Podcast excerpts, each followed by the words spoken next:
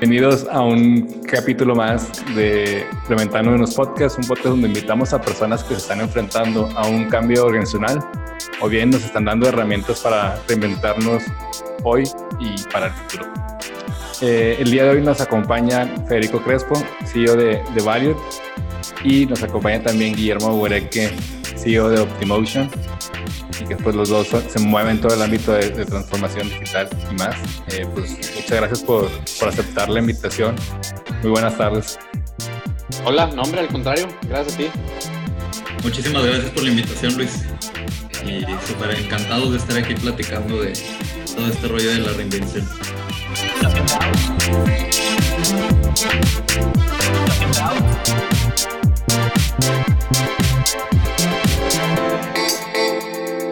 La pregunta de hoy del check-in es que se han creado un ritual personal para esta cuarentena y que les haya, les haya servido, alguna cosa que no hacían antes y que ahora vienen utilizando.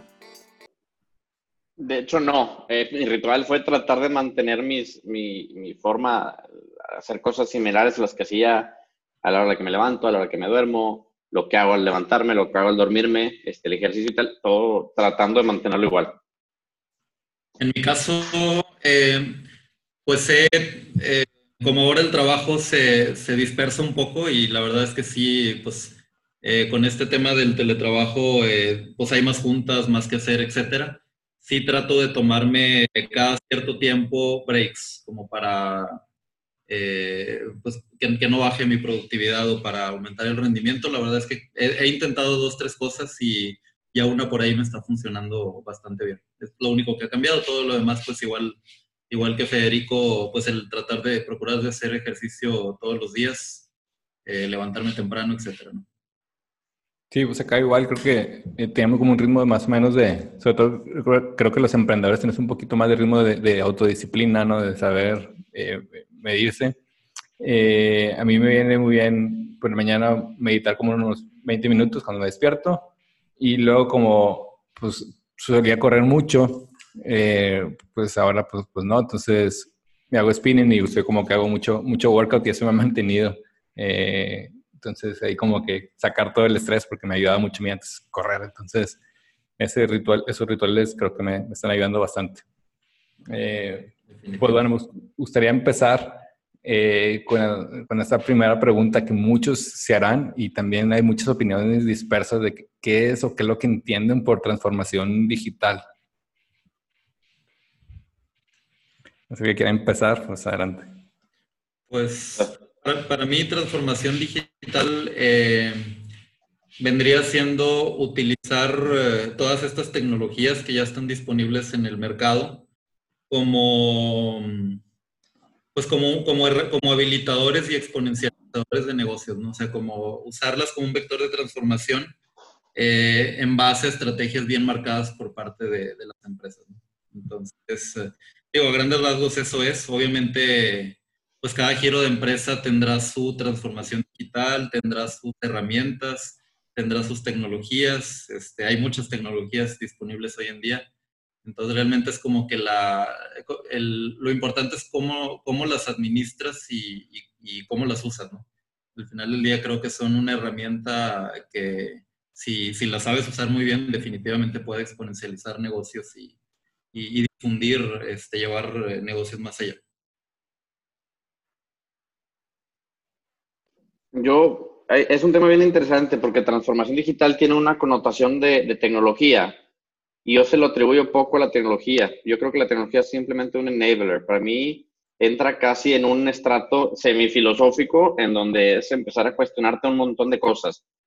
Que no, voy a empezar mi respuesta con qué no es. No es una receta, no es una metodología. Los que nos toca estar cerquita de los procesos de manufactura, el manufacturero quiere empujarlo a algo más parecido a un Lean Manufacturing, a un Toyota Production System, este, a las 5S, cosas de ese tipo y no está ni siquiera cerquita. Este, no, hay, no hay un camino adecuado, digamos, es un proceso, por eso digo que casi filosófico, en donde es empezar a cuestionar ahora sí que todo. Yo parto este, la forma de abordar la transformación digital en cuatro, puedes asegurarlo que en cinco. Digamos, primero la parte de back-end, en la operación y en la distribución. En la parte de front-end, que es en cómo te comunicas con tu cliente y cómo haces negocio con tu cliente. Y en medio, por eso digo que cinco, es tu producto. Entonces, empezar a cuestionar este, desde una perspectiva total, en donde dices, a ver, mi producto lo puedo evolucionar, lo puedo escalar más. Cada una de estas áreas que te dije, pues obviamente tiene un componente o un objetivo distinto. Eh, cuando estás hablando de un front-end, de la comunicación con el cliente, pues lo que quieres es ganar más posición de mercado, quizá abrir una línea de mercado que no existe, este, minimizar el churn. Cuando hablas de, de quizá de back-end, estás hablando un poquito más eh, si es distribución, pues es minimizar los costos logísticos, etcétera, ¿no? O sea, cada uno tiene un componente ahí de, no, no, es, no es solamente meter tecnología por meter tecnología, que ese es uno de los principales retos que veo yo. Y algo importante es que debe ser un concepto en el cual yo creo que una empresa que piense que no es una empresa de tecnología ya de entrada va mal, esa tiende a ser como una, una excusa típica. No, es que yo no soy de tecnología. Pues flaco, ya todos somos de tecnología. O sea, la tecnología ya no es un elemento diferenciador, ya es un must-have. Este, entonces, de alguna manera, es un proceso que tiene que empezar o que tiene que estar completamente comprado por el liderazgo. El liderazgo tiene que entender que este es un elemento que quizá en un periodo de tiempo corto va a ser diferenciador, pero en el mediano va a ser un must-have. Y los que no lo tengan se van a ir quedando. Este, y el caso perfecto o claro eh, es, lo que decía ahorita Guillermo, las empresas, y, lo, le hago la analogía a esto, las empresas o los giros que empezaron su proceso de transformación digital hace uno, dos, tres o cinco años, hoy en la situación actual, pues están viendo los frutos, ¿no? Y, no te tienes, y no solamente las nativas digitales, sino todos. el caso más obvio y sencillo, pues es Netflix. Netflix no es una empresa nativa digital. Netflix empezaba mandándote el DVD a tu casa.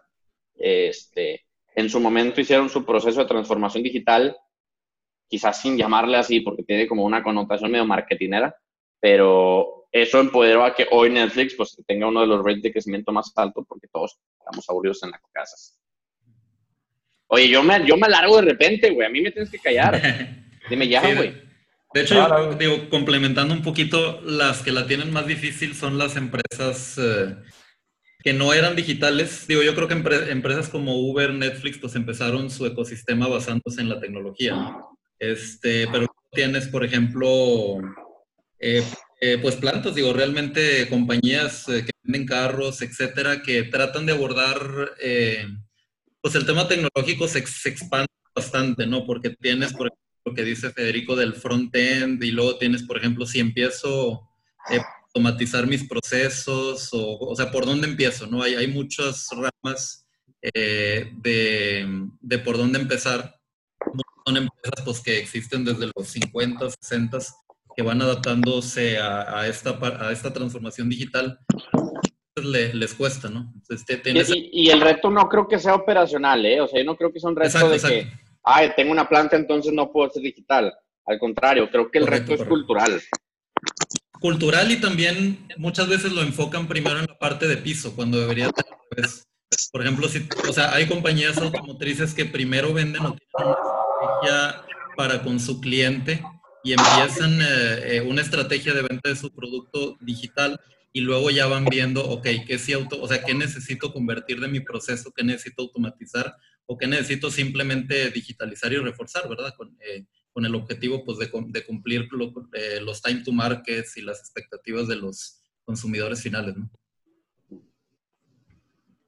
Sí, pues se ve todo, o sea, esta parte que, que dice Férico y, y, que, y que toca y creo que también es lo que a veces le puede dar un poquito de como que mala, algunos dirían como que dirían realmente comunicador de mala, mala prensa o mala fama o que pueden ser como que resistencia, ya no van a quitar trabajos, ya no van a quitar eh, cosas. Eh, entonces, a veces también ocurre eh, que, que puede ser, por ejemplo, un proceso de diseño o un proceso de, de, agilidad que hoy quiero ser más ágil o quiero implementar el design thinking en mi, en mi empresa como si fuera igual, ¿no? O sea, quiero, quiero transformarme, quiero digitalizarme, pero no se entiende muy bien todas esas las cuestiones del reto, ¿no? Entonces en Design Thinking se utiliza una forma para aclarar ese reto y decirle, bueno, este es el problema en concreto que tienes y se te puede montar de una u otra forma el, el proceso, ¿no? Porque no, como, como dice Federico, al igual que no, igual que la expectativa de una empresa puede ser aplicar tal cual el Toyota Production System o hay gente que quiera aplicar tal cual el lo cual que no,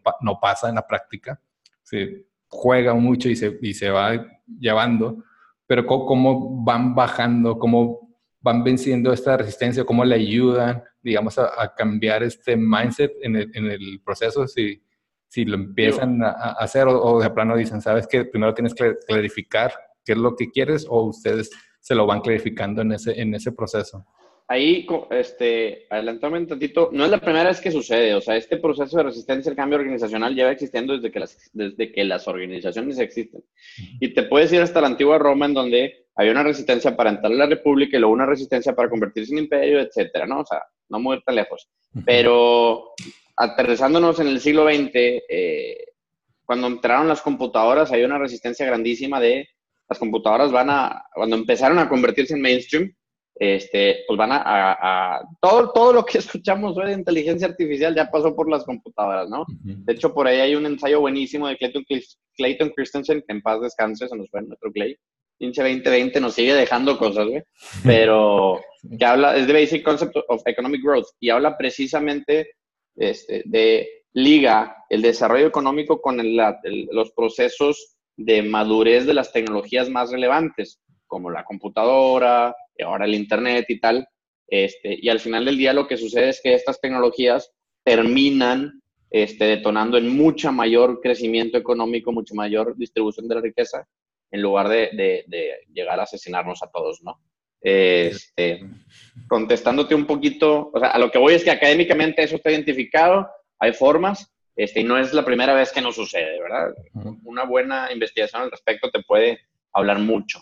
Este, Ahora, en cuanto a, los procesos puntuales de lo que nos toca ahorita, efectivamente siempre resistencia, este, siempre resistencia al cambio, siempre resistencia a la implementación y a la adopción de la tecnología, que para empresas como nosotros, que vamos a los pisos de manufactura o a los procesos productivos, una no completa adopción de la tecnología tiene una línea directa a, pues no, no llegas a las expectativas de, de negocio que, que prometiste o que estabas buscando, ¿no?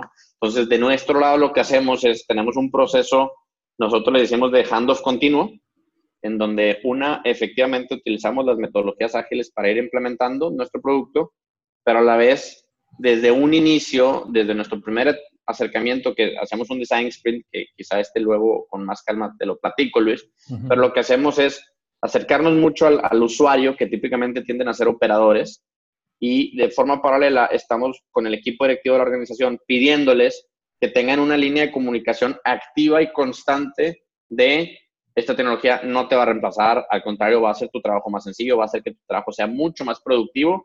Este, entonces, esta mezcla de estar llevando al usuario desde un inicio a, a través de todo este proceso de la implementación, así como del equipo directivo diciéndole, oye, usuario, operador, no te voy a reemplazar. Este, de hecho, típicamente lo que hacen, y hemos visto que es muy exitoso, es le atribuyen esa bandera al operador. Entonces, le dan un reconocimiento al operador por haber sido parte esencial de la implementación de estas tecnologías. el operador se siente muy bien y se convierte en un pequeño evangelista, en un estrato operativo de la tecnología. Entonces, le diste la vuelta de algo que era una amenaza, ahora resulta que es un evangelista, ¿no? Ese proceso nosotros lo hemos mapeado muy bien, lo tenemos muy identificado, este, qué tenemos que hacer, qué tenemos que, no hacer y qué tiene que hacer el, equipo directivo y management de las organizaciones para ayudar a que ese proceso de adopción de tecnología se convierta de sentirse amenazado a, un evangelista. Claro, y es, bien importante en, nuestro caso em, que se estén alineados los líderes de proyecto. Digo, en nuestro caso tenemos muchas de em, capacitaciones de adopción y administración de la tecnología para con los operadores, así como comenta uh, Federico. Y todavía en algunas empresas hay retos que inclusive los líderes, los ingenieros de proyectos, no están, no están sumergidos en este tema de tecnología. Inclusive eh, muchos de ellos eh, conocen muy poco, ¿no? Entonces, sí, de hecho, por no decirte que todos, güey. Sí, sí, sí, no, definitivamente. Porque últimamente son, por ejemplo, si te vas con cervecería, pues ellos son expertos en hacer cerveza. Exacto. No en tecnologías digitales, y no esperamos toparnos con expertos en tecnologías digitales. No, no, no, claro que no expertos, pero sí de cierta manera necesitan un acompañamiento. Entonces, por ejemplo, nosotros cuando nos topamos con un proyecto, que vemos que no tienen idea de presupuestos, que no tienen mucha idea de exactamente qué es lo que quieren y, cómo lo van a atacar, o sea, cuáles son, cómo va a ser el impacto directo a los KPIs, porque sí pasa, ¿eh? mucha gente tiene un proyecto súper bueno, oye, ¿y pues, de qué te ayuda esta automatización o lo que sea? No, pues me va a quitar gente. A ver, a ver, no, no, va, no va por ahí exactamente, ¿verdad? y, exacto, exacto. O sea, la, mano de obra es muy barato, muy barata en comparación de, de cualquier proyecto de automatización entonces muchas veces es, ¿sabes qué? Vámonos un paso atrás, vámonos a darte consultoría, vamos a llevarte de la mano para hacer una, este, eh, una primera en todo este tema de la tecnología, para qué se puede usar, cómo se puede usar, qué proyectos son. Ahora sí que hacer un roadmap a la digitalización, ¿no? Entonces, nos pasa bastante y, y, ante, ante dado proyecto, sí nos ha pasado y nos ha funcionado bastante, pero vamos a poner el proyecto en stand-by un paso antes para ir de la mano. Y pues mucha gente lo aprecia, ¿verdad? Porque todavía en México estamos en una fase muy temprana de, de comienzos de adopción de este tipo de tecnologías. Yo, yo complementaría eso, que se me hace un punto importantísimo. No solo en México, nosotros nos ha tocado tener, este, implementar nuestra plataforma, por ejemplo, en Estados Unidos o en, o en, o en Europa, y es muy similar. O sea, el, el, el, americano o el europeo, así como el mexicano, batalla mucho para hacer esa liga entre la tecnología y los estados financieros, ¿no? Este, algo que nosotros nos hemos dado cuenta es que últimamente todo, todo apunta a producir más o a producir más barato. O sea, de esas dos no te salgas y te va a ir bien. Si produces con mejor calidad, significa que tu costo de calidad va a ser menor, entonces estás produciendo más barato. Entonces, partes de ahí. Típicamente lo que nosotros apuntamos a, a, cuestiones del famoso OII, en, la manufactura es un término muy, muy aceptado. Este, entonces es cómo te ayudo a reducir errores humanos, cómo te ayudo a reducir tu costo de calidad, digamos, hacerte tu operación más rentable. Y por otra parte, los tiempos de los ciclos. Digamos, hay una, hay una premisa en manufactura muy aceptada, que es la, la ley de Little. John D. Little, un profesor de MIT, creo que fue a principios de los 70, implementó o desarrolló esta teoría que te dice que el tiempo de ciclo es igual a tu capacidad o tu work in progress entre tu throughput. Entonces, por matemáticas sencillas, si reduces el tiempo de ciclo, aumentas tu throughput. Este, entonces, poder demostrar que los ciclos de tu proceso productivo, este, si tienes una demanda alta, este, te los puedo reducir, pero al final del día te aumento tu capacidad productiva. Entonces, eso lo puedes ligar directamente a, tu, estado de resultados, eh, que al final del día es una, te hago más rentable tu producción, ¿no? Tus costos fijos, no, tus costos variables, asumo que no te los voy a mover, pero sí, el, digamos, la pulverización de tu producción entre tus hijos, entonces es más rentable tu producción.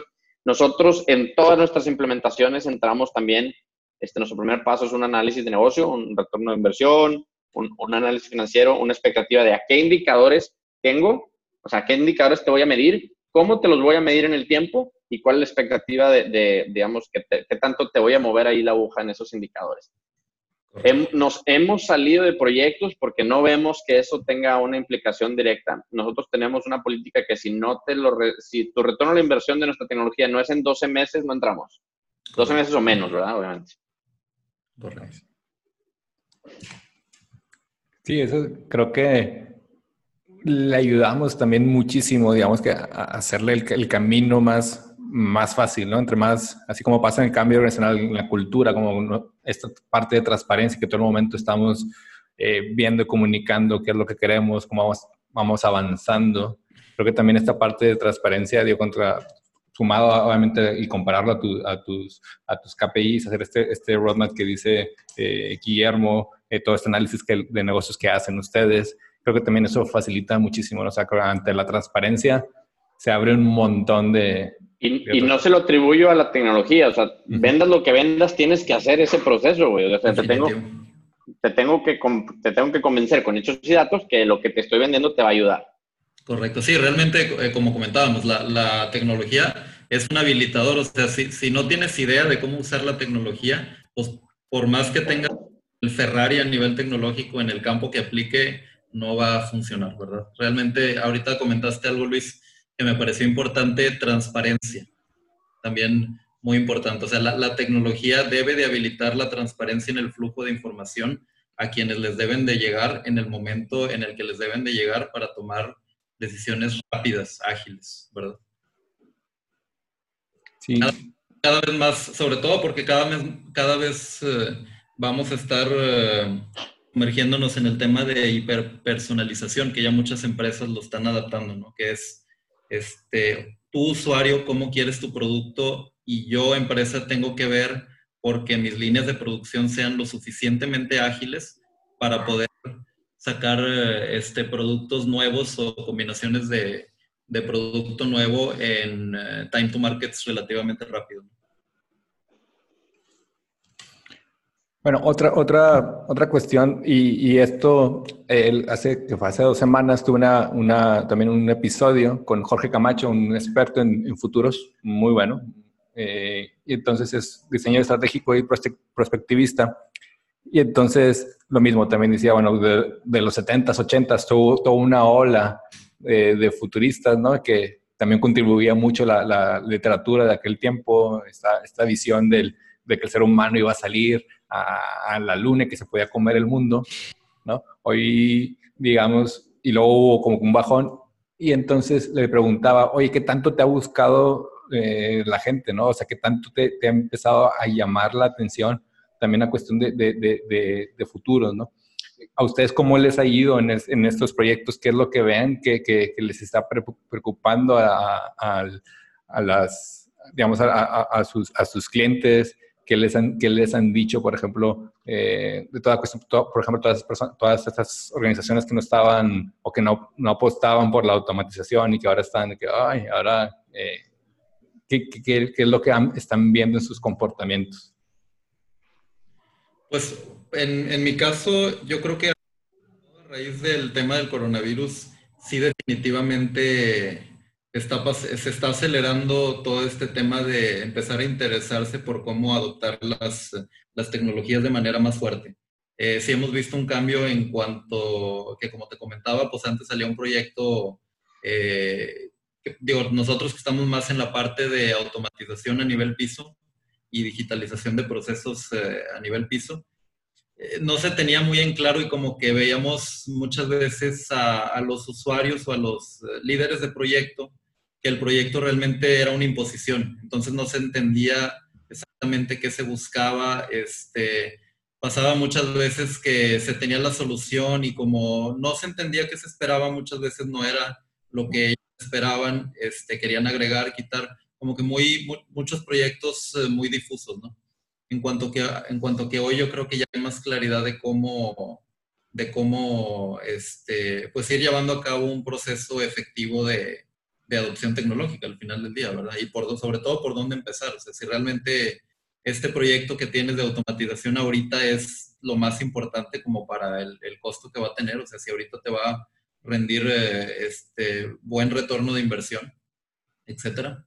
Entonces, más o menos lo que, lo, que hemos estado es lo que hemos estado viviendo, así a grandes rasgos. Yo te voy a contestar de, de dos puntos. Este, desde una perspectiva interna, nosotros no, no, vamos al tema de automatización, nosotros vamos más a es una plataforma, es una plataforma que te permite implementar tecnologías tipo Internet de las Cosas, inteligencia artificial, modelos de este, optimización en tu proceso productivo.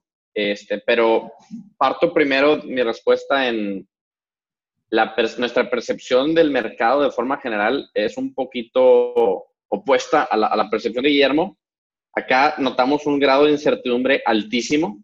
Todos sabemos o todos saben que va a existir un nuevo normal. Este, ese nuevo normal no sabemos cuándo va a terminar de instalarse, no sabemos cuándo va a empezar a instalarse. Hay mucha, mucha falta de comunicación entre los gobiernos federales, estatales y locales. Este, no sabemos, digamos, de entrada nadie sabía quién no era y quién no era esencial. oye, solo los esenciales, y, se volteaban, me decían, oye, tú sabes, yo, yo entré, yo sé que no, yo no, pero yo no ocupo, yo, yo sí puedo hacer completo home office y no pasa nada. Este, entonces, hay un altísimo grado de incertidumbre, y esto es algo que desde hace 100 años no pasaba, digamos, sucedió con la, con la fiebre española, pero teníamos 100 años de que no sucedía algo de esta magnitud. Todas las crisis, todos los sucesos que habían venido sucediendo tendían a ser regionalizados. Entonces, este, las empresas, digamos, y los empresarios de forma general con los que me toca por ahí platicar, notamos un altísimo grado de incertidumbre.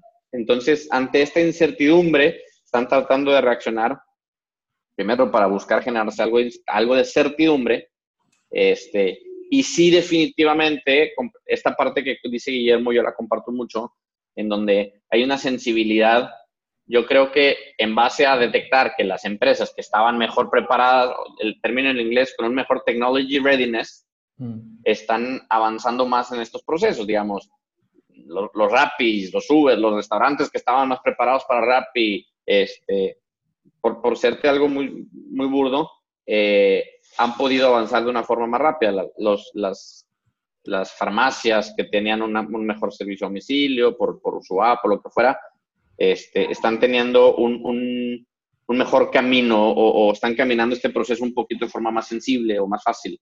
Esto, pues evidentemente está haciendo que muchas otras empresas levanten la ceja y digan, ay, güey, probablemente el nuevo normal va a tender a ir por ahí.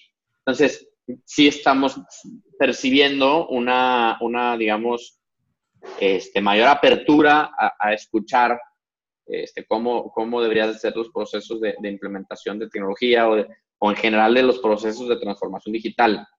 Este, Yo creo que un punto, un punto y perdón, eh, perdón Federico, un punto que nos ha ayudado, digo, aprovechando el tema de reinvención, es que vamos con, con de cierta manera, con otra bandera que complementa. Entonces, este, en el caso particular, a las plantas, que sabemos que ahorita su principal problema es la accesibilidad, de, accesibilidad operativa.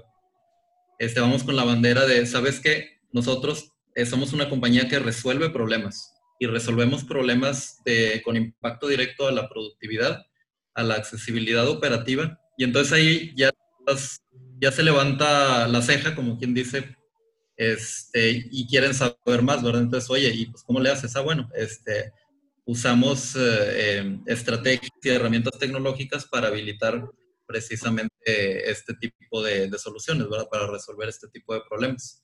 Y, y, con ese enfoque como que a lo mejor ya no se vende un proyecto como que tan rápido, pero se venden más proyectos y se va seccionando el proceso de, pues de cómo llevar al, al, cliente paso a paso en, en todos estos temas. ¿sí?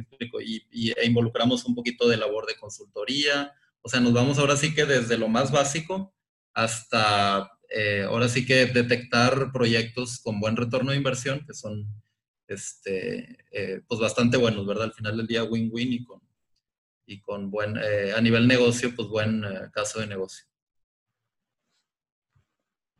Sí, bueno, y otra que mencionaba Federico, o sea, esta, esta como que falta de, comunicación con el sector público, es decir, oye, esta, ahorita lo estamos, lo estamos notando, es decir, oye, estas son las pautas que marca eh, los gobiernos, digamos, y estas son las pautas o las necesidades que marcan los empresarios, y luego, por otro lado, estas son las pautas que pueden marcar o los, las, los grados, o a veces creo que puede ser que también los mismos emprendedores o ustedes que se dedican a todas estas cuestiones van a un paso todavía más acelerado.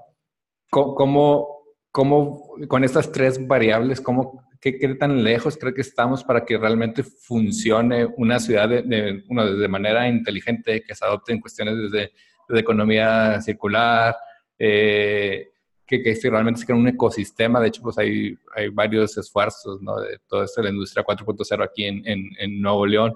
¿Qué, ¿Qué, faltaría o qué condiciones necesarias, tanto de capacidades, eh, tanto de ciudad como capacidades eh, personales, eh, habilidades que necesitamos para ya darle un tornón a, todo esto? Sí, mira, de entrada, pues son, son organizaciones distintas. Este, y no se debe de tratar a las organizaciones distintas de forma igual. Digamos, el interés del servidor público, vamos a hablar estrictamente en un caso utópico perfecto, no es tener un, un, alcalde, no busca primero el bienestar financiero del, del, municipio, sino el bienestar social de la gente, ¿no? Este, obviamente es importante que haya una correlación y que el bienestar social no represente una bancarrota financiera, etc. Entonces, ese es en un escenario perfecto. Un escenario un poquito más realista, pues obviamente hay intereses partidistas, hay intereses personales que tienden a ir un poco en contra de, quizá un interés financiero, económico o de desarrollo de, los municipios o de los estados o de la federación. No estoy diciendo que esté bien o que esté mal, simplemente es, es un, están, están jalando hacia lugares distintos.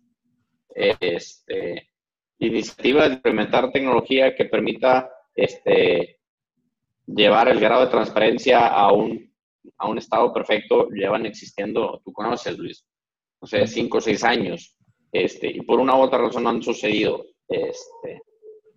Entonces, yo creo que el, primer componente de, la respuesta a qué hace falta, pues son alinear voluntades. Este, la tecnología existe, no, no, es tecnología, digamos, yo creo que los procesos de implementación tecnológica para el componente de transparencia de los, del municipio, estado y federación no son complejos. Este, el talento técnico hay de sobra en todo el país, este, y te lo digo de primera mano. Y, y el, el, interés del talento técnico para aportar a la sociedad también existe. Entonces, este, primer, yo creo que el primer y más, elemento, el más importante elemento es este, alinear voluntades. En cuanto a lo que platicas de específicamente el caso ahorita de, la, de la, emergencia sanitaria a nivel global, nadie sabía a qué nos estábamos este, enfrentando. Este, un poquito y, siendo muy justos con, con la situación, como no, no supo, o, Protección Civil batalló para reaccionar con el tema del tornado que sucedió ahorita en Apodaca, porque no suceden tornados. O sea, eh, digamos, el, el, esfuerzo que le tienes que dedicar a, a, un equipo para que pueda reaccionar de forma efectiva ante una emergencia de ese tipo es alto. Si no suceden, pues quizá no, no, no vale la pena estar haciendo eso, si no, nunca vamos a acabar. Este, entonces, también ser un poco justos en que la, la situación es demasiado, demasiado anormal y atípica. Este, creo que algo que hay que buscar implementar precisamente es como protocolos de qué hacer cuando sucede algo tan anormal y tan atípico, ¿no? Pero bueno, ya me voy a callar, güey, porque yo te digo, yo me puedo aquí seguir, Guillermo, cállame, güey. No, está súper bien. no, no, no, perfecto. No, la verdad es que yo concuerdo al, al 100%. Eh, creo que de, solo me queda decir que si bien definitivamente fue algo atípico, eh, creo que, como dices Federico, ya pues, este, este, tipo de tecnologías ya han estado en el mercado desde hace algún tiempo. Eh, a lo mejor en México no tantísimo tiempo, pero de perdido unos 6, 7 años eh, ya han estado a disponibilidad para hacer proyectos interesantes y smart cities como lo han hecho otros países. Este, yo creo que aquí también tiene que ver mucho de, como dices tú, pues sí, definitivamente hay que alinear intereses, hay que alinear voluntades, esfuerzos este, hay que coordinar este, también sector, este, sector educativo, sector eh, público y sector privado. Definitivamente uno se desalinea y empieza a haber problemas, ¿no? Entonces, alguien tiene que eh, marcar la batuta, tienen que estar perfectamente alineados. Los países que funcionan es porque desde el sector, eh, este, pues es, economía circular, la gente paga sus impuestos, esos impuestos van de cierta manera a desarrollo tecnológico y es un, es un círculo, ¿verdad? O sea, están perfectamente alineados. No digo que todos los países, pero pues hay casos y, sabemos cuáles son en Europa, eh, Alemania, Japón, países que inclusive también algunos de ellos pues han salido o han sabido manejar la situación, si bien a lo mejor también es la primera vez que, les sucede, un poquito mejor, ¿no? Entonces... Eh, depende, cómo lo midas. Sí, sí, sí. Yo, yo, yo soy, yo, yo, yo, creo que tampoco hay que darnos latigazos por ser mexicanos. No, no, no, definitivo, definitivo. Pero, pero sí creo que, o sea, hablando en el tema particular de, de, aprovechar las tecnologías para tratar de minimizar, porque como dices tú, definitivamente es algo completamente nuevo, nadie realmente tiene la experiencia o algo así de, de una pandemia como estas. Este, pues a lo mejor sí, eh, por lo menos eh, habilitar o de cierta manera muchas de estas tecnologías a lo mejor pudieran haber tenido un impacto eh, económico de lo que se está viviendo, ¿no? Por ejemplo.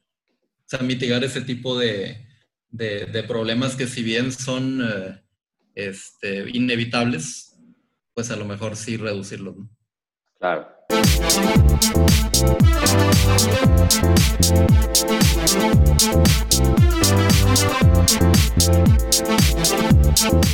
¿Y cómo creen que, digamos que toda esta, digamos que, que, otra de las, desde un principio se, ha visto y se, y se, habla, de hecho ayer, ayer leía un, un artículo de que la, que la Asociación de Aviación Internacional estaba pensando que a nivel internacional, tal como concebimos, digamos, los vuelos de hoy en día, puede regresar hasta el 2023, ¿no? A nivel, a, nivel local digamos, vuelos domésticos a finales de este año. Y, digamos, eh, lo que viene siempre, lo que viene marcando mucho y lo estamos viendo es, pues, es, sí es fuerte el impacto sanitario, obviamente, pues la pérdida de vidas, pues eso es, es irreparable, pero también el, digamos, este impacto financiero, este impacto eh, económico, que, cómo puede aliviar eh, la tecnología, es decir, oye, cómo nos puede ayudar a tomar mejores decisiones o dentro de esta incertidumbre que hay, puede afinar un poquito eh, los esfuerzos, qué tan lejos creen que, estamos, que, cómo, cómo puedes, digamos, frenar este, este, este crash ¿no? que se viene. Claro. Primero, Primero, una disculpa si se escucha aquí, mis hijas están en una fiesta bárbara, entonces ah, les pido una disculpa al respecto, es parte del nuevo normal. este, digo, la pregunta que hace se la hace todo el mundo, ¿verdad? Los presidentes se la hacen entre sí, entonces pensar que la respuesta la vamos a tener aquí perfectamente y yo, pues sería un poco, un poco iluso. Te puedo dar mi punto de vista y seguramente el de Guillermo tendrá, tendrá mayor valor que el mío, pero este, el nuevo normal va, a tener distintos puntos. Uno de ellos, este, digamos, nuestro modus vivendi va a cambiar. Eso te lo puedo garantizar, pero con toda la certeza del mundo. Un ejemplo es el 2001. no sé si ustedes se acuerdan, pero antes del 2001, el, el, el, modus operandi de los aeropuertos, por agarrar el caso puntual, era muy, pero drásticamente distinto al que tenemos hoy. O sea, era una seguridad mucho más laxa, etcétera, etcétera. Sucede el, el terrible este suceso de las Torres Gemelas y cambia el, mundo y cambia la operatividad de los, de los aeropuertos. Entonces, y eso lo seguimos viviendo hoy, veintitantos años o veinte, 19 años después, lo seguimos viviendo y ya lo tomamos como algo normal. Yo creo que va, va, a suceder algo similar. Entonces, operativamente el mundo va a cambiar, vamos a empezar a vivir con nuevas normas de, de desconozco y no me considero para nada experto ni, ni alguien lo suficientemente capacitado para hablar de de nuevas normas sociales o nuevos este, parámetros en estadios, eh, restaurantes, etcétera, pero creo que ahí vamos a notar algo puntualmente distinto y va a ser un proceso, ahora ya aterrizándolo más a la parte económico-financiera, va a ser un proceso primero de reactivación económica. Creo, estoy convencido y, ojalá me equivoque, que va a haber un rebrote este, y no vamos a poder salir a algo como estándar o, o normalizado hasta que no tengamos algo más cercano a una vacuna, a una cura o algo que, nos permita no estarnos contagiando este, de, este, de esta pandemia. Aunado a eso, asumiendo que se logra, como quiera, hay un proceso de, digamos, de confianza por parte de los consumidores que va a ser un poquito lenta. Yo lo he platicado con mis amigos, con mis hermanos, oye, ¿cuándo te sentirías a gusto volver a ir, por ejemplo, al estadio? Ay, pues no, o sea, le cuelga y le cuelga mucho. De irme a plantar con 50 mil pelados más, ya, ya me incomoda. Este, de repente cuando sales ahorita y te sientes que hay gente porque te tocó ir a hacer algo súper esencial, ya estás incómodo. Entonces, yo creo que, que, la normativa social, este, la normativa financiera va a ser un proceso lento. Este, yo creo que también el, el grado de consumo humano va a reducirse. Eh, entonces, y, y, algo interesante es que no va a haber un país que jale a los otros. O sea, creo que dado que es global, se va a hacer un proceso de alguna manera este, incremental, pero eh, consistente a lo largo del mundo. Eh, entonces, aterrizando un poquito ahí los, pensamientos tan divagados que te acabo de dar, socialmente va a cambiar el mundo, este, operativamente las empresas, los restaurantes, los estadios, los, supermercados van a cambiar este, y, seguramente vamos a empezar a notar un montón de cambios este, en los gimnasios. Esto va a traer consigo un montón de oportunidades. Y esto creo que es para los emprendedores, ahí hay una área de oportunidad muy, muy interesante porque definitivamente si están, en este segundo se están creando nuevos mercados multitrillonarios y los que los detecten y los que avancen en ese camino, no solo digital, ¿eh? aquí esto es algo importante. Eh, eh, hay, hay área de oportunidad en temas de, de, sanidad, de limpieza, en temas de... Y luego ya te puedes ir más a lo, a lo, a lo tecnológico. Yo creo, por ejemplo, el carro autónomo se va, la investigación hacia el carro autónomo se va a potenciar drásticamente. Ford, me consta de primera mano que Ford tiene una investigación muy agresiva para cambiar su modelo de negocios de eh, car retails a servicios de, transporte autónomo. Este, entonces me vas a mí quitar la preocupación si el Uber viene y trae coronavirus o no, y, ay, pues no sé me traes a un carro que me garantizas que está sanitizado, me va a llevar a donde yo quiera de forma autónoma, ¿no? Entonces, va a cambiar el mundo, está cambiando el mundo, hay muchas oportunidades. este, creo que el, peor, el peor modo de acción es quedarnos a esperar a ver qué sucede. Otra vez, estoy hablando mucho, cállame, cállame. No, no, muy bien. Me abre la cabeza muy chido. Este... Definitivamente, digo, eh, tenemos que, estar eh, actuando viendo esas oportunidades que comenta Federico. El tema de movilidad definitivamente va a tomar muchísimo más fuerza. Claro.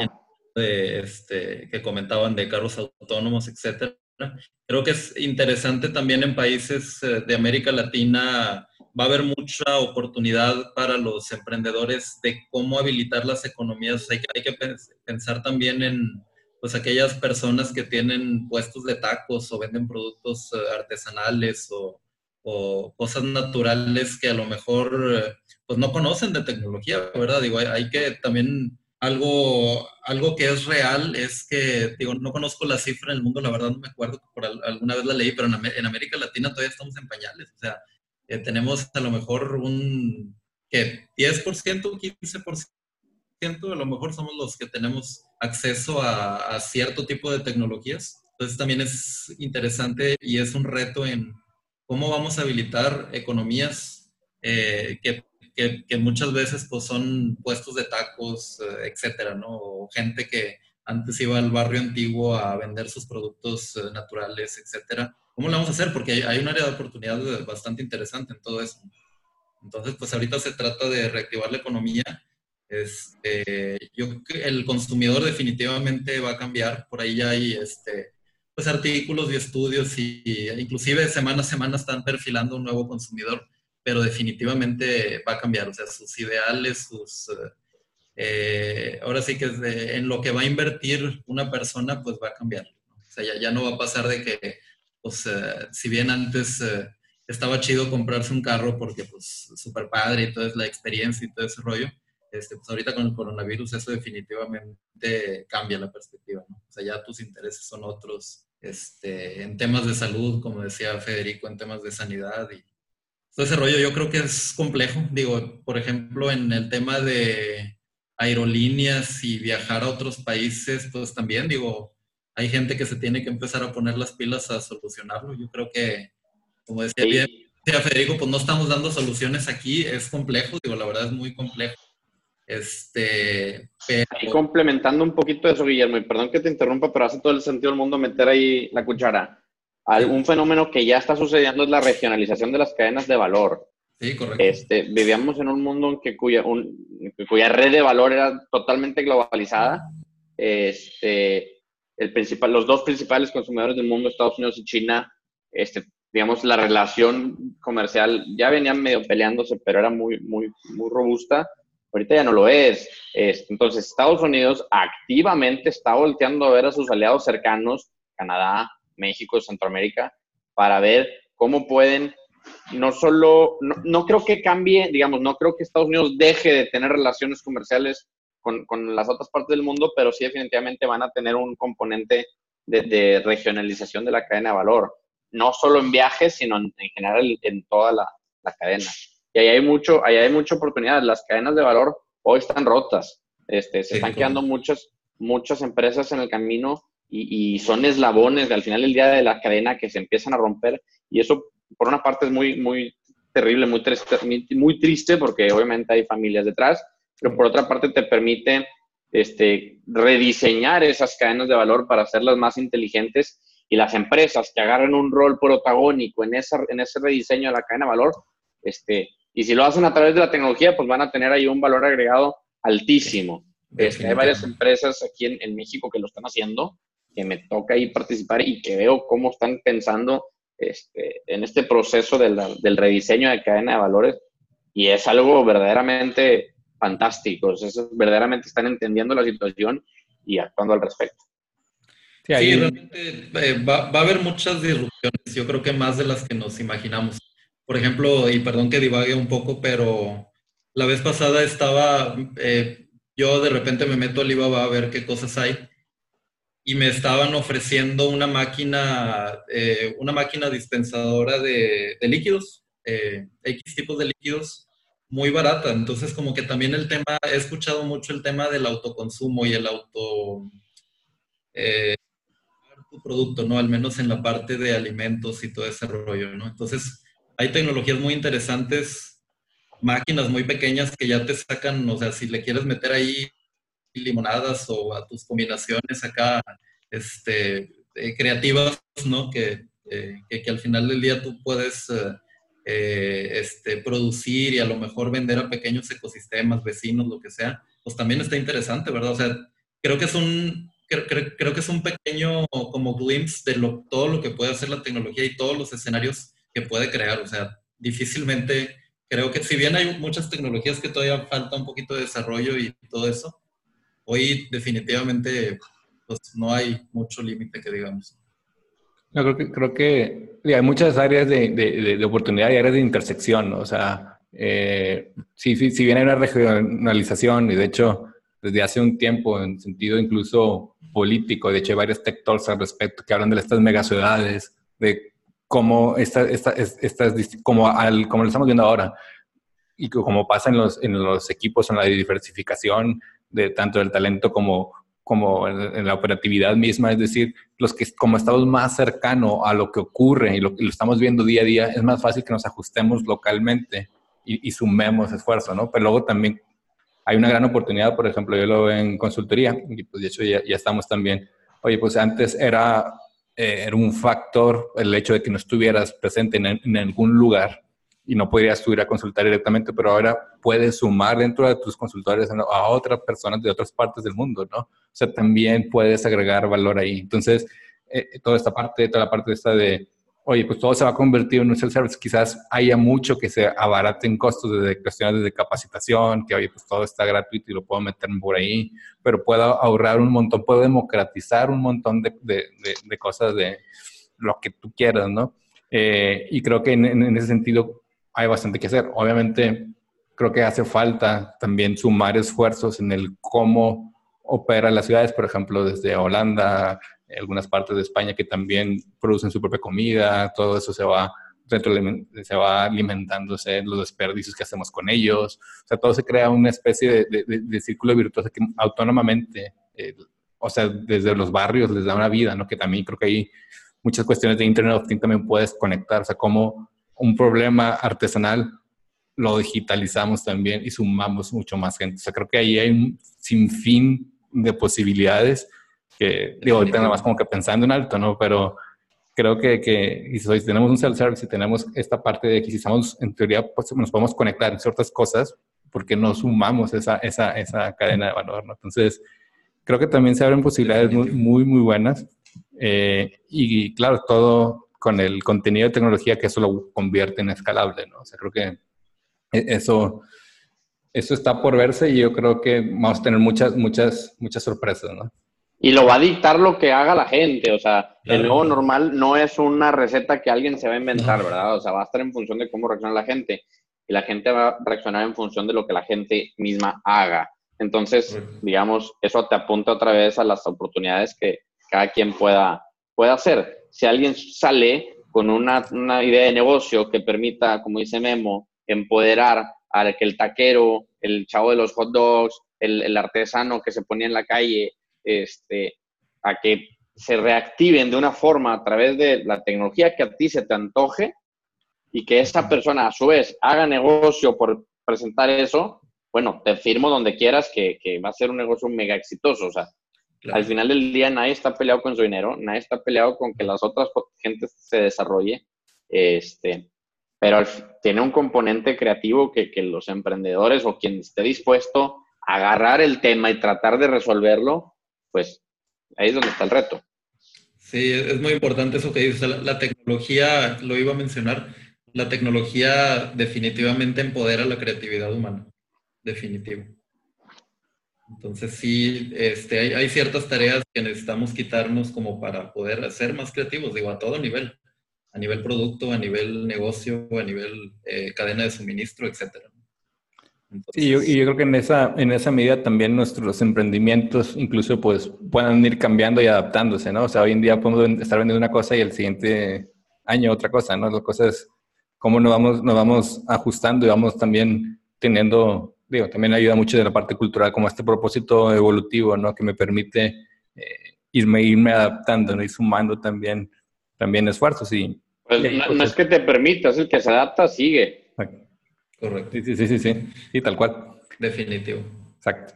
Eh, pues bueno, pues creo que nos podemos quedar muchísimo tiempo. Yo creo que una, última pregunta que me gusta a mí hacerla también para, para que compartan sus, sus visiones y creo que eh, la parte está justo el tema de, de la reinvención constante, eh, pues da mucho sentido que haya esa pregunta, ¿no? ¿Qué, qué, futuro les, les, ilusiona a cada uno de ustedes, ¿no? A, manera personal y a manera profesional eh, ¿cuál crees que sería su, su best case escenario, digamos?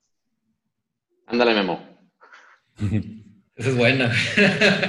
a ver, yo creo que mm, nunca, la había, nunca lo había pensado así como que la solución a nivel acá global o a nivel ciudad o a nivel país, pero definitivamente eh, yo creo que la flexibilidad en los trabajos tiene que ser un componente muy importante no nada más, obviamente no nada más la flexibilidad en los trabajos, sino el, el, eh, hacer eh, o adaptar cadenas de valor que fomente negocios que, que, den empleos, ¿verdad? Al final del día. La parte de la sustentabilidad también es súper importante. Ayer platiqué con un amigo este, que tiene un, un negocio de, este, que básicamente hace como si fuera un doctor, va a las plantas, a las empresas, hace un diagnóstico de ver qué le duele a nivel sustentabilidad, cómo le puede hacer para pues, dañar menos al planeta, para contaminar. Y usa tecnologías de análisis de datos y otro tipo de cosas para sembrar plantas, para poner jardines, para poner... Tiene estudios bien fregones también, o sea, ve, por ejemplo, los espacios donde trabaja la gente y dice, ¿sabes qué? Aquí tú necesitas tal o tal parte natural para fomentar la productividad, para bajar los índices de depresión, ansiedad, todo ese rollo la verdad, me, digo, hablando así de lo poco que, que, sé y de lo que me platicó, él, él, es mucho más experto, pero me pareció muy interesante el, el, tema de sustentabilidad. O sea, es más amplio y más cañón de lo que creemos. Y pues al final del día, el, el pues, el ser humano empezó ahí en, en, taparrabos con la naturaleza y todo ese rollo, ¿no? Entonces creo que es bastante interesante lo que trae. Eh, y pues básicamente eso, yo creo que todo lo que tenga que ver con energías limpias, con básicamente darle pues esa, esa libertad y esa minimizar como que el, a lo mejor ya me voy a poner filosófico acá, medio loco, pero minimizar el, muchas veces como que el factor sufrimiento que tiene el ser humano, ¿no? Por depresión, tristezas, estrés, ansiedad, lo que tú quieras, ¿no? Entonces, eh, no creo que haya única solución. Yo la verdad creo que hay bastantes escenarios, maneras en las que se pudieran lograr. Este, pero pues así yo creo que a grandes rasgos eso. Este, pues yo hice trampa porque mientras este güey hablaba y lo escuchaba, yo iba haciendo mis notas. por, eso, por eso lo empaleté, güey. Oye, No, pero hablando ya un poquito más en serio, a título personal, a mí me, me llama mucho la atención o me ilusiona mucho cómo va a evolucionar la tecnología en el sector salud, este, la telemedicina o, los diagnósticos personalizados. Por ahí hay una serie de startups en, Boston, puntualmente en Kendall Square, que están tratando de hacer lo que no pudo hacer Elizabeth Holmes con Teranos. Este, a mí, yo creo que, por ejemplo, el futuro los laboratorios va hacia allá. Este, cada quien que tengas un laboratorio en tu casa que te lo mande Amazon, te picas y te dice, como los diabéticos tienen la capacidad de detectar su nivel de insulina de una forma muy sencilla. Yo creo que hacia allá va la tecnología, este, digamos, en cuanto a detección de enfermedades este, o, estado general de salud. Eso se me hace súper interesante a título personal, así como el tema de cómo va a evolucionar la educación. Ahorita platicábamos antes de, que pusieras aquí a grabar este, de, cómo está evolucionando la educación. Tengo una niña de dos años que tiene su clase por Zoom. Cuando yo me hubiera imaginado yo tener una clase por Zoom. Este, pero creo que es el primer paso hacia una evolución. Yo creo que en cinco años va a ser algo drásticamente distinto, pero que va a haber partido de una necesidad de tener clases por Zoom. Entonces, me llama mucho la atención cómo va a evolucionar en el periodo de tiempo corto las tecnologías educativas, EdTech. Este, por ahí Américo Ferrara seguramente te podrá dar mucha más luz al respecto. En cuanto a lo personal, o más bien a lo profesional, yo veo, yo tengo, estoy muy optimista precisamente en el componente de transformación digital, este, cómo se van a, a reorganizar las cadenas de valor, las cadenas productivas. Me llama mucho la atención y es así como el meme este Michael Jackson con las palomitas, en este tema de la regionalización de las cadenas productivas, cuando a su vez, al mismo tiempo que está sucediendo ese fenómeno, tienes como un incremento en el factor este, nacionalista, este, con, con presidentes como Trump, como Bolsonaro y como muchos otros a lo largo del mundo, están creando una sensación nacionalista muy, muy exacerbada, pero que los países ya no tienen la capacidad de vivir solos. Entonces, yo no sé si un Donald Trump o, quien le vaya a seguir, pues vaya a empezar a, expandir un poquito más ese nacionalismo algo más regional, ojalá que nos incluyan, este, o no. Entonces, por ahí estoy un poquito como este meme que te digo, viendo a ver qué va a pasar. Este, si, si, la, si la narrativa cambiar un poquito en, en plan regional, Norteamérica, Sudamérica, Europa y tal, o si se va a mantener el tema este, nacionalista, y además pues tiene un componente peligroso, ¿no? Este, y todo esto con una base tecnológica eh, bien pensada, bien articulada, pues te permite, va a permitir, por una parte, la creación de muchísimo valor. Van, en cinco años vamos a tener una cantidad importante, y esta es una predicción mía, aquí lo dije, me están grabando. Me grabamos. En, en, cinco años vamos a tener una cantidad importante de nuevos tech giants. Va a haber al menos otros cuatro o cinco Googles, Apples, Amazon, este, precisamente viendo estos temas de la digitalización, control y distribución de las cadenas de valor. Sí, definitivo. Sí, pues toda, cada crisis ha traído giants, ¿no? Entonces, es bien interesante ver quiénes son los de esta, los de esta crisis. Y ahí te va otra. Va a haber, dentro de esos va a haber mexicanos. Sí, yo estoy seguro que sí. No, estoy seguro que sí. Creo que aquí hay todo un... bueno, hay, muchísimo, muchísimo talento y creo que más que nunca... Eh, bueno, por eso me agrada también platicar con ustedes dos que tienen esa visión global, ¿no? O sea, siempre son, podemos competir a nivel, a nivel global, ¿no? Eh, y, y, hoy en día, aunque hay una regionalización, pues nos podemos conectar también muy, muy, muy fácil, ¿no? Eh, pero también tengo una visión optimista, diría otra vez citando a Jorge Camacho, como una, dentro de este juego de Pollack Game, que, que, tan responsable te sientes y qué tan optimista te sientes el cambio, pues creo que también optimista. Eh, y él decía un, optimista escéptico, ¿no? Es decir, bueno, no, no puedo eh, lanzar del todo, no seas con tanta certeza, obviamente. No se puede producir el, el, el futuro si no somos aquí ya había terminado el episodio. Eh, de hecho, lo puedes dejar de escuchar ahorita. Pero en el live, eh, Federico tomó eh, la iniciativa de, tomar una de las preguntas de una de las personas que se conectó al live y salió un, epílogo espectacular. La verdad que solo molido. Si lo quieres escuchar, vale la pena. Y pues te lo dejamos aquí. Oye, Luis. Sí no sé qué tanto estoy disrumpiendo, aquí un poquito tu proceso, pero veo que Juan Carlos nos está poniendo una pregunta. Sí. Si quieres darle, Juan Carlos. Buenos, buenos tardes. O si no, pues ¿Cómo están? Aquí estoy. Ah, ¿Me escuchan? ¿Cómo estamos? Bien. Eh, oigan, muy interesante su conversación. Y ahora que decía Federico el tema de los gigantes, ¿no?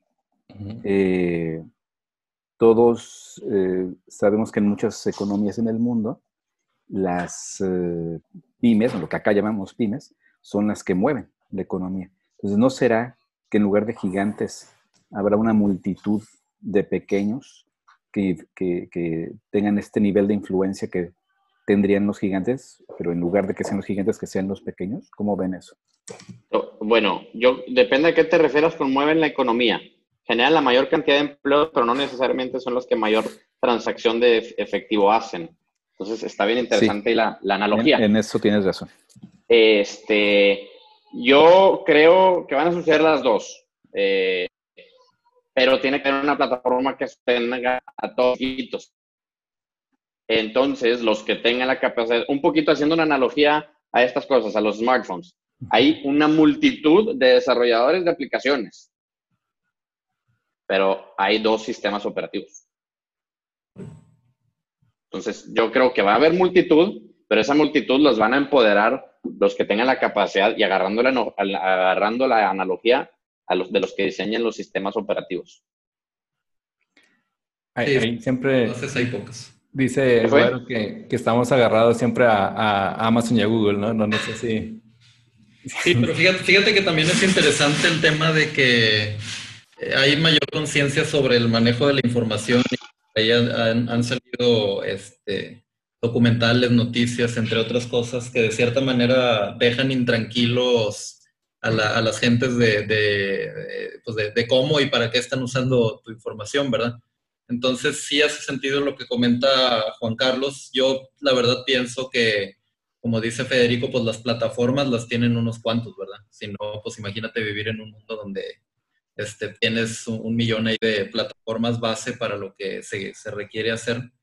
Eh, pero a lo mejor en el tema pues, de redes sociales y de, de manejo de información sí va a cambiar, sí debe cambiar bastante. Hay muchos hay muchos movimientos ahorita underground de compañías eh, tecnológicas que están tratando de impulsar, por ejemplo, sus redes sociales o sus desarrollos y te dan la información y de manera muy transparente sabes, sabes eh, pues, qué está pasando con tu información y X o Y y pues eh, digo, si bien ahorita está en fases muy tempranas y no, no, no se está como que haciendo mucho caso, pues sí es interesante, ¿verdad? Y es una realidad que seguramente va a ir cambiando, se va a ir este, amoldando. Otro, otro elemento importante es los tech giants actuales son business to consumer. Amazon, Google, este, Apple, Facebook, están enfocados al consumidor, a ti y a mí. Yo creo que va a empezar a surgir una oleada enfocada a, que, que sí tienen sus ventas a, empresas y todo lo que tú quieras, pero va a empezar a salir una oleada muy agresiva de business to business. Y, y, todos los componentes, eh, eh, perdón. No, es que justamente en ese sentido, ¿no? De business to business, si la amplia mayoría de las empresas son pequeñas, ¿no? Entonces yo me imagino que los, que, los modelos de negocio de las empresas que pretenden justamente vender tecnología, bueno, o soluciones basadas en tecnología como machine learning, etcétera, pues tendrán que estar orientadas justamente Mm, no a los grandes clientes, sino a los muchos clientes pequeños, ¿no? O sea, las economías de escala, ¿no? Supongo pues yo, o cómo es que ustedes lo ven. Es como todo, o sea, no, lo veo muy distinto a lo que existe actualmente. Hay empresas que se enfocan a, mercados de volumen, hay empresas que se enfocan a, mercados este, de, nicho y hay empresas que se enfocan a mercados de lujo. Este, yo creo que no es la tecnología por la tecnología, sino el producto que esa tecnología te habilita a hacer. O sea, no es machine learning por machine learning, sino ahora puedes hacer esto gracias a que puedes implementar este tipo de tecnologías. Sí, son las soluciones basadas en la tecnología, ¿no? Exacto. Y, yo creo que el mercado va a seguir siendo similar en cuanto a, va a haber empresas que se, que se dedican a, a, ser muy masivas de one size fits all y esas los van a pescar a todas las pymes, a lo mejor de un margen pequeño, van a tender a comoditizarse. Este, pero va a haber empresas de mucho mayor grado tecnológico que a lo mejor van a implementar tecnologías que, no sé, este, tecnologías cuánticas, que a lo mejor hoy todavía están muy lejos de ser mainstream, pero el tiempo mediano van a tender a hacerse mainstream, a ser más escalables en, cuanto a economía de escala. Y las primeras que las van a captar van a ser las grandes, este, porque pues, para bien o para mal así funciona la tecnología y así funciona el mercado. Yo creo que va a seguir siendo similar. O sea, no, no va a existir una gran empresa que controle todo, sino van a ser mercados y va a haber empresas enfocadas a un nicho, va a haber empresas enfocadas a otro y listo. Sí, pues digo, siempre hay empresas. que, se relacione con el asunto de los tech giants que mencionabas al inicio, ¿no? Pues realmente va a ser una mezcla de cosas ahí, ¿no? Y regresas a lo mismo, o sea, ahí. Depende de cómo se comporte la gente. Pero al final del día regresas a lo mismo, es, es otra vez el mercado. O sea, el mercado es. Adam Smith fue muy inteligente en su plante, cómo plantea el mercado y, y, y al final del día, si, el que quieras. O sea, hay e-commerce, está Amazon, pero hay cientos de miles de, tiendas en línea.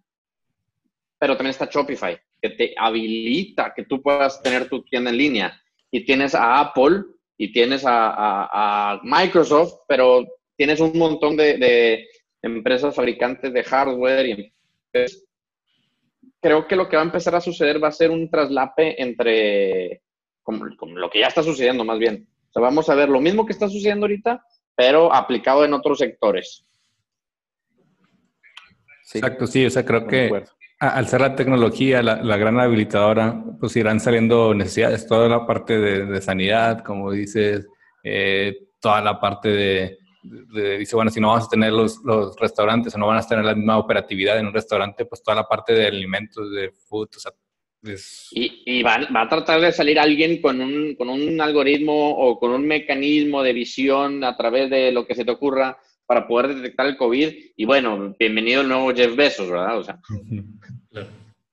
Sí, sí, seguro, seguro hay todo eso, o sea, seguro.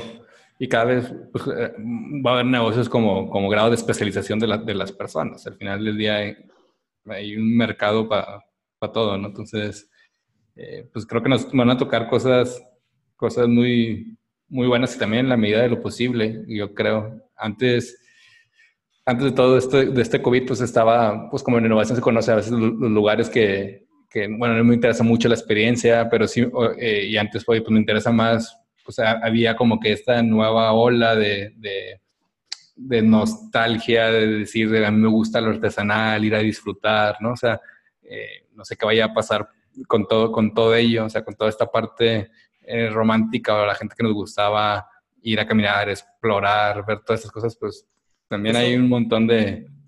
Fíjate que ya a partir de ya gente en la parte de la tecnología está trabajando y haciendo mucho esfuerzo en la parte de la experiencia del usuario, la experiencia digital.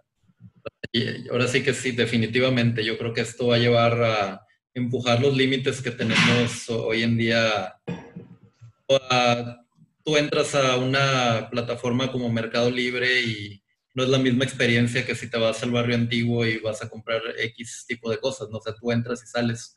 Ya como que hay, hay muchos eh, em, emprendedores, empresas que están viendo cómo llevarlo más allá, ¿no? O sea, que se vuelva una experiencia más completa para, para la persona. Yo creo que eso sí va a tener definitivamente bastante auge todo el tema de realidad aumentada en, en diferentes, eh, pues en los, en los sectores eh, en los que aplica, ¿no? Por ejemplo, el mercado de la música, pues ahorita está destruido. Cómo se van a habilitar nuevos conciertos. Federico comentó de los deportes, cómo, o sea, eh, cómo vamos a vivir esa experiencia, ¿verdad? O cómo la vamos a equiparar con lo que ya habíamos vivido antes, a lo mejor desde una perspectiva digital, ¿verdad? Oigan, y hablando de, eh, negocios, eh, ¿cómo ven el tema de, de formar, o bueno, de que, de que las empresas que, que hacen estos, vaya, que utilizan la tecnología como habilitadora para dar soluciones a sus clientes, ¿no? Eh, hablando de este tipo de, de empresas o este tipo de negocios, en el tema de los empleados, ¿cómo ven el tema de que más que empleados de tiempo completo, sean freelancers los que puedan colaborar en este tipo de, situaciones o de, bueno, de, la creación de estas soluciones y la comercialización de estas soluciones. ¿Cómo lo ven? ¿Es un tema que también va a cambiar, que va de la mano o realmente es independiente? ¿Cómo lo ven? Pues, eh, yo, le, yo le veo dos temas. Uno, la parte legal laboral, que por lo menos en este país se está empujando mucho a que no suceda eso. Este, inclusive por ahí se está penalizando hasta con cárcel, este, que, que, que el outsourcing, el famoso outsourcing, este, que, creo que tiene que evolucionar a entender que no es per se un outsourcing, sino un modelo de freelancing. Este, y esa diferenciación creo que va a ser un elemento importante para que esto suceda o no, si de 0 a 100. Si sucede, este, yo creo que va a ser algo, sobre todo situacionalmente, el componente de home office creo que va a detonar el interés de que sucedan este tipo de cosas, porque a lo mejor yo desde mi casa puedo tener tres trabajos, tengo si, eres muy tech savvy, tienes tres pantallas y en cada una de las pantallas puedes estar viendo que a uno le estás diseñando un diseño y al otro le estás escribiendo un blog post, el otro le estás haciendo otra cosa. Entonces, yo creo que el, componente del flex time y del home office va a, apuntalar eso. Ahí Luis es el experto y te podrá responder mucho mejor que yo esa, esa respuesta, pero creo que el, detonante o, el blocker total tiene que ver con un componente legal. Sí, definitivo. No, y también las circunstancias de cada país, porque esta es tendencia, es tendencia en ciertos países donde, donde la cosa es un poquito diferente en cuestiones sociales, en cuestión también de cuántos empleos hay en el país. También yo creo que va a ir de impacto directo a la, a la, pues, a la creación de empleos y yo creo que en el corto, mediano plazo, cierto tipo de, o sea, cierto tipo de trabajos para cierto sector, para cierta clase social, sí definitivamente va a empezar a, adaptar el modelo de eh, freelancing, ¿no? De, una u otra manera. Digo, si el gobierno te lo penaliza, o lo matas. Sí, sí, no, definitivamente. Si, contratas un freelancer, te meto a la cárcel, pues no contratas un freelancer. Claro, no, definitivamente, definitivamente. Sí, va a ir en función de eso. O sea, el chiste aquí es hay mucha labor de las, del sector privado en justificar, ¿verdad? O sea, en, demostrarle al gobierno, eh, como platicaba anteriormente, pues la parte tecnológica, las tres, eh, los tres componentes, educación público y privado, tienen que estar en sintonía.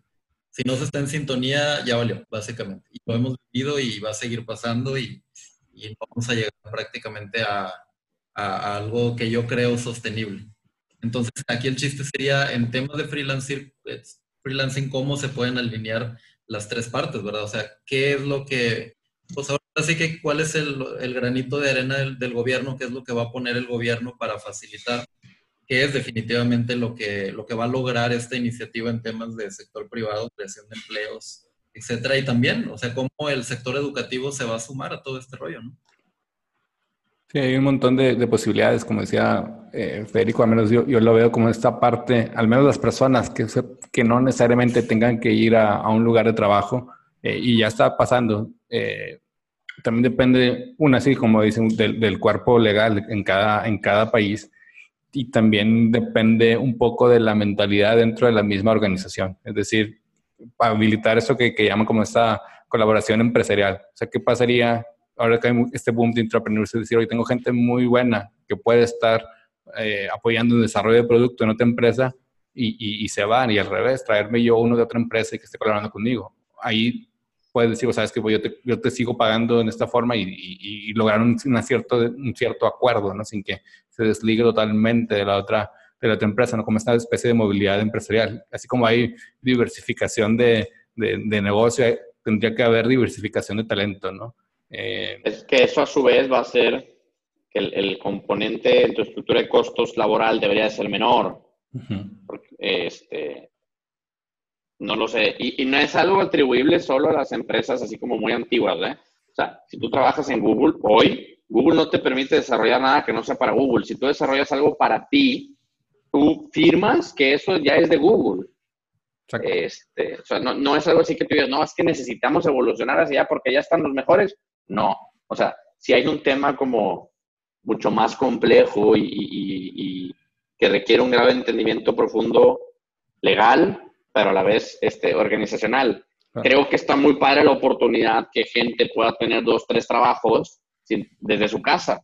Entonces tienes dos, tres ingresos, le estás generando, obviamente si no haces bien una de tus chambas, pues te van a chispar, pero si tienes dos o tres ingresos y si estás haciendo bien esas dos o tres chambas porque eres una persona muy organizada o muy capaz o lo que a ti se te antoje, pues qué bueno. Y, y, el elemento, quitando lo legal, el elemento este, catalizador de eso, pues son todas estas posibilidades de flex time, home office, etcétera.